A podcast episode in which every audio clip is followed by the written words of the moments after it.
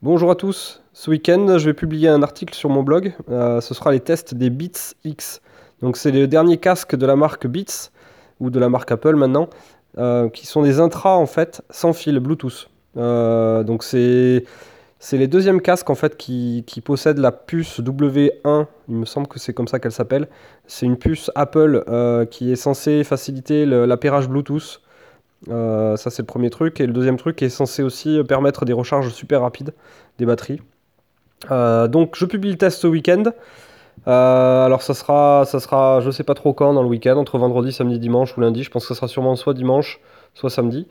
Et, en avant-première, je vous donne un petit peu mon avis sur ce casque. Donc, d'un point de vue qualité sonore, ce qui est le plus important pour moi, ben, j'ai été plutôt surpris en bien. C'est-à-dire que je le trouve vraiment bien équilibré. Euh, je m'attendais à un truc très basseux ou qui est très, très boom boom, etc. En fait, non, il est assez équilibré, je trouve. Euh, même si euh, il y a quand même beaucoup de basses. ce que j'ai trouvé aussi qui était pas mal, c'est qu'en fait, c'est un casque qui est assez puissant en fait. le fait qu'on que ce soit un intra, donc ça rentre bien dans l'oreille et ça t'isole complètement du bruit extérieur. Mais en même temps, je trouve que le, volume qu'il propose est quand même super fort. Euh, donc ça plaira à certains qui écoutent la musique assez fort, assez forte. Et euh, il n'y a pas du tout de distorsion de, son quand on commence à monter le volume. Des fois, certains casques, quand on commence à monter fort, ça écrase tout, on n'entend plus trop, on n'entend plus trop les, détails. Là, j'ai trouvé que la distorsion ou, euh, la déformation du son lorsqu'on montait le son, eh ben, elle, était, elle était plutôt bonne. Donc ça, c'était les, points positifs au niveau du son. j'ai pas forcément trop de points négatifs, on va dire, au niveau du son, hein. même au niveau du casque en général. Euh, ce qui était pas mal aussi, c'est qu'il est fourni avec plein d'accessoires, plein d'embouts en fait pour s'adapter aux différentes morphologies de l'oreille. Euh, donc il y a des embouts euh, intra, des, purs intra, mais il y a aussi deux paires d'embouts qui sont des, des, supports qui viennent se loger à l'intérieur du pavillon de l'oreille. Donc ça, c'est ceux qui aiment pas trop avoir un truc très au fond de l'oreille.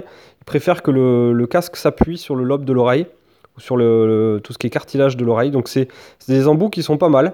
Euh, donc euh, je pense que tout le monde trouvera finalement ce chaussure à son pied entre les, les, six, les six paires différentes de différentes tailles, différentes formes. Je pense qu'on trouvera toujours ce qu'on ce qu'on veut. Euh, il y a aussi une petite housse qui est offerte dans la boîte qui permet de ranger les casques proprement et de les protéger. Et je trouve que la boîte aussi, elle est, elle est, elle est classe. Le, le, packaging, globalement, est classe.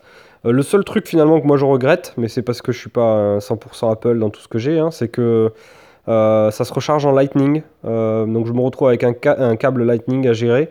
Euh, et au milieu de mes câbles micro USB et USB-C, donc j'aurais bien aimé que ça soit de l'USB-C, mais non, c'est du Lightning. il va falloir attendre un peu que Apple passe définitivement à l'USB-C sur tous ses appareils. Donc, donc voilà, c'est un bon petit casque, je trouve. il vaut 150 euros et en ce moment, et je vous mettrai le lien en bas dans le podcast, euh, il y a une promo sur Amazon où il est à 119 euros, il me semble, au lieu de 150. Donc c'est la version blanche qui est en promo. Euh, moi j'ai eu la version noire en test. La version noire elle est un peu passe-partout, elle est, vraiment très très discrète.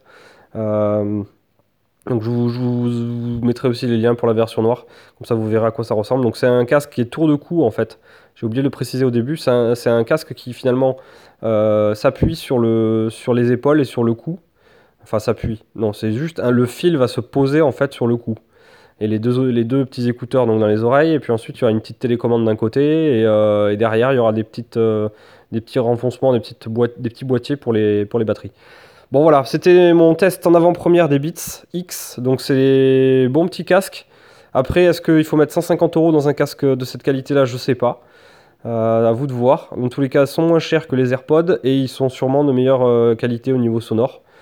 Euh, et ils ont quasiment toutes les mêmes fonctionnalités que les AirPods. Euh, la seule chose que les AirPods proposent en plus, c'est le côté euh, recharge sans fil dans la petite, petite boîte, et puis aussi toutes les commandes qui permettent d'éteindre, enfin de mettre en pause la musique lorsqu'on enlève un écouteur, remettre en lecture lorsqu'on le rajoute.